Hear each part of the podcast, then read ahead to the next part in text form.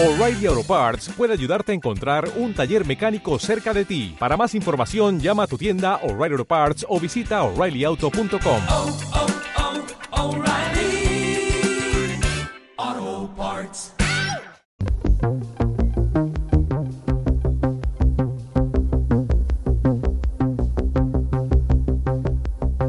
Sí, el planeta Venus, el más cercano a la Tierra, ha sido protagonista en los últimos días debido a que un grupo de astrónomos europeo y estadounidense han encontrado posibles indicios de vida en el cuerpo celeste.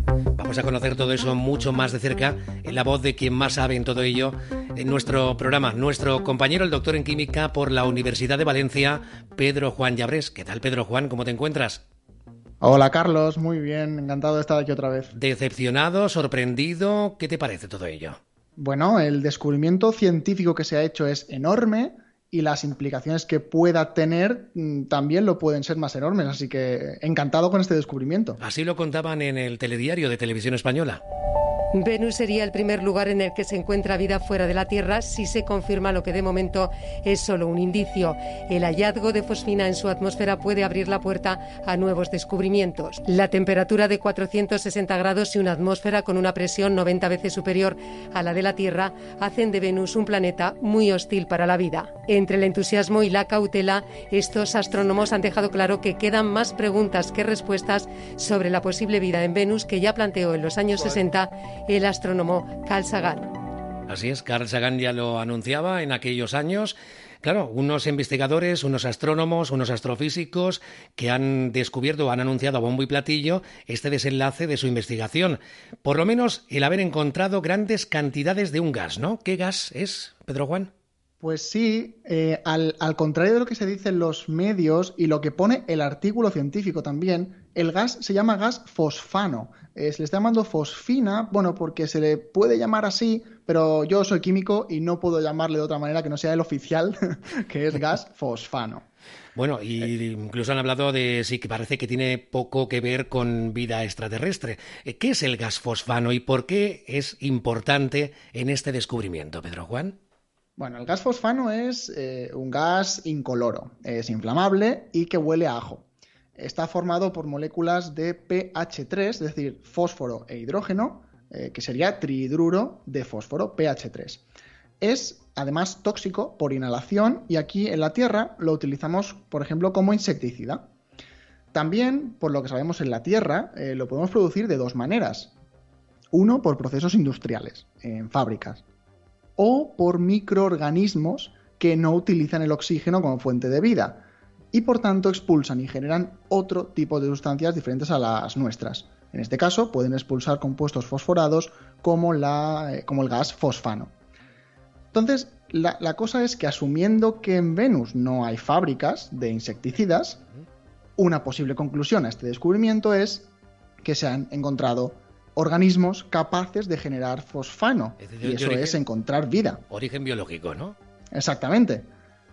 Y todo viene porque el fosfano es conocido como biomarcador. ¿Qué es un biomarcador? Pues es cualquier sustancia que solamente pueden producir organismos vivos y que entonces ayudan a, a los científicos que se dedican a buscar vida en otros planetas, pues a detectarlos e intentar llegar a esa conclusión por métodos indirectos. Es decir, si un extraterrestre viniera a vernos a la Tierra, lo primero que detectaría en la atmósfera nuestra sería CO2, metano y otros gases que producimos los humanos. De ahí podría derivar que en la Tierra viven unos organismos oh. que, que, sueltan metano y dióxido de, eh, de carbono. Claro, y con ese olor que según dices tú se asimila mucho al ajo, si viniera un extraterrestre de Venus a la Tierra, parecería que se ha tomado un buen vaso de gazpacho, pero de estos sí, fuertes, también, ¿no? También lo detectaríamos nosotros.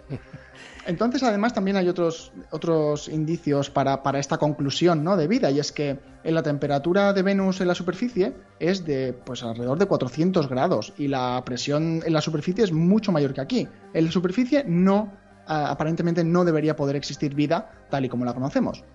Sin embargo, eh, se ha detectado el fosfano en la atmósfera y allí las condiciones son pues suaves, entre 20 y 40 grados y una presión muy parecida a la nuestra. Todo hace pensar que hay condiciones en general propicias para pensar que pudiera haber organismos en esa atmósfera de Venus. Claro, una noticia que además yo creo que me suena ya de años anteriores, pero de muchos años, que siempre se ha estado hablando de si Venus podría albergar vida o no. Entonces, con esta noticia, con esta información, se demuestra que hay vida en Venus. Bueno, pues en realidad tengo que decir que no. No se demuestra para nada que haya vida en Venus solo es una posible explicación con todos los datos que tenemos, ¿vale? Así trabaja la ciencia, es complicado hacer afirmaciones categóricas con un solo experimento en este caso, ¿no? Existen varios mecanismos en la naturaleza que pueden crear gas fosfano, no solo organismos vivos, y de hecho Júpiter o Saturno también tienen este gas en su atmósfera. La diferencia es que las condiciones de Júpiter o Saturno son completamente distintas a las de Venus, y se ha demostrado que este gas se forma en la superficie y sube hacia la atmósfera. En Venus, con las condiciones de la, superficie que he dicho, de 400 grados y muchas presiones, eh, es muy improbable que se forme el fosfano en la superficie y suba hasta la atmósfera. Por tanto, debería formarse directamente ahí, en la atmósfera. Sin embargo, también han estudiado la atmósfera y es muy complicado que se forme fosfano en la atmósfera debido a las condiciones que hay ahí. Eh, pero bueno, nada nos impide pensar que hay mecanismos químicos que desconocemos, aparte de pensar también en la posibilidad de vida. Lo realmente impresionante también de este estudio, que se comenta poco, es que han encontrado enormes cantidades de gas fosfano, muy grandes, unas 10.000 veces más cantidad de fosfano que la que tenemos, por ejemplo, en la Tierra. Y sabiendo que el fosfano se degrada, ¿vale? No es que se mantenga estático siempre, pues tiene que haber algún mecanismo de regeneración del gas. Eso sí también es un punto más a favor de que haya algún tipo de, organismo que la genere, ¿no? Pero repito que solo son conjeturas por ahora. Vemos que, los, autores de este artículo explican que han estudiado muchas reacciones químicas por las que puede formarse, ¿no? ¿Cuáles serían? ¿Cuáles son las que están barajando? Bueno, ellos manejan reacciones químicas basadas en lo que saben que hay en la atmósfera de Venus, en lo que ven. Hay derivados de fósforo, es verdad, hay oxígeno, hay, CO2, hay una serie de moléculas en la atmósfera de Venus y han intentado, mediante métodos pues, puramente informáticos, ver si se podrían generar. Y es cierto que ninguna de ellas les ha dado al menos ni la posible mm, producción de fosfano, ni por supuesto las cantidades enormes que hay. Por tanto, en el propio artículo se citan mm, básicamente dos posibilidades en global. Una es que efectivamente el gas fosfano se haya producido por organismos vivos, por lo cual sería la noticia de la historia de la humanidad.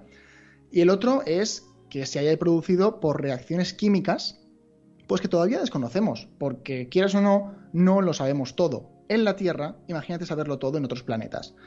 Siendo algo lógicos, eh, aplicando el raciocinio científico, eh, es más probable que sea la segunda opción, que aún desconozcamos cómo se ha formado, que que realmente pueda haber eh, microorganismos. Pero bueno, como no se puede descartar, hay que seguir investigando. Pedro Juan, muchas preguntas eh, se refieren a esta noticia, a esta información. La más inmediata, ¿no? ¿Cómo hemos podido meter la nariz o meter nuestra mirada en Venus, primero por la lejanía y por la situación que todavía está un poco inalcanzable, ¿no? Para saber y sobre todo mm, corroborar de que esto es así, ¿no? ¿Cómo han podido detectar fosfano en esta atmósfera de Venus? Claro, la forma, la primera forma de detectarlo sería ir con una nave espacial y tomar muestra. Eso no se ha hecho ni por ahora se puede hacer. Otra sería enviar un robot a Venus que tomara muestras y volviera y nos las diera. También se podría hacer, pero no se ha hecho. No, el método para detectar moléculas eh, hoy en día en las atmósferas planetarias eh, es muy interesante, la verdad. Lo que hicieron los investigadores de este artículo es utilizar un telescopio, pero no óptico, no de ver, sino un telescopio que es capaz de detectar luz. ¿vale? En concreto, la luz que es absorbida y emitida por las nubes de ese planeta. ¿Vale? Cuando el Sol incide su luz sobre una atmósfera como la nuestra o la de Venus, parte de la luz traspasa esa atmósfera hacia el interior del planeta y parte rebota hacia el exterior porque, no, porque es reflejada. Y parte de esa luz es absorbida por las moléculas de la atmósfera. Es decir, ni pasa ni rebota. Se queda en la atmósfera, atrapada en las moléculas, ¿vale? Lo que ellos han podido detectar con su método es precisamente una zona de absorción de rayos de luz concretos que sabemos que son característicos del gas fosfano. ¿Vale? Aquí en la Tierra hemos podido caracterizar muchísimas moléculas cómo absorben la luz. Cada molécula tiene un patrón de absorción de luz. Unos absorben más rayos ultravioleta, otros más rayos infrarrojos, otros rayos de color azul, otros de color amarillo. Pues hemos- han podido detectar un patrón de absorción que, oye, coincide perfectamente con el gas fosfano. Y entonces han podido, eh, bueno, con varios métodos y repeticiones, que esa es otra, han hecho dos repeticiones en dos partes del mundo diferentes, con dos ¿no? equipos distintos, y ha dado el mismo resultado. De que los eh, resultados exactamente iguales, los mismos, Exacto. pese a ser realizados incluso en años posteriores, porque creo que la Sí. primera muestra fue en 2017 y esta última en 2019, ¿verdad? Correcto, sí. ¿Qué debería pasar entonces para afirmar o desmentir que se hubiera hallado vida en Venus entonces? Claro, como no podemos descartarlo, porque realmente no se puede descartar, ese es el gran bombazo, que no se pueda descartar, no que se haya firmado, eh, hay que seguir estudiando. Entonces, el futuro de este estudio pues pasa por seguir realizando muchísimos experimentos, ¿vale? Uno de ellos podría ser eh, observar de nuevo la atmósfera de Venus con un telescopio situado fuera de la atmósfera de la Tierra, ¿vale? O al menos en capas muy, muy, muy superiores.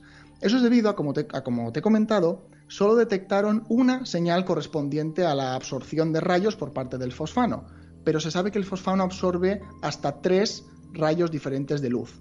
Lo que pasa es que esos rayos nunca pudieron ser detectados porque al llegar a la Tierra, nuestra propia atmósfera los absorbe.